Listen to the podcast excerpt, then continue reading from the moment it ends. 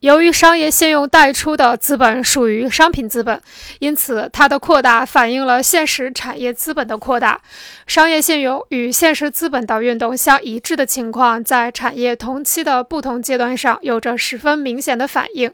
但是，当商业信用和银行信用交织时，情况就会有所不同，因为后者克服了前者的局限性，使它与现实资本的关系不再那么一致。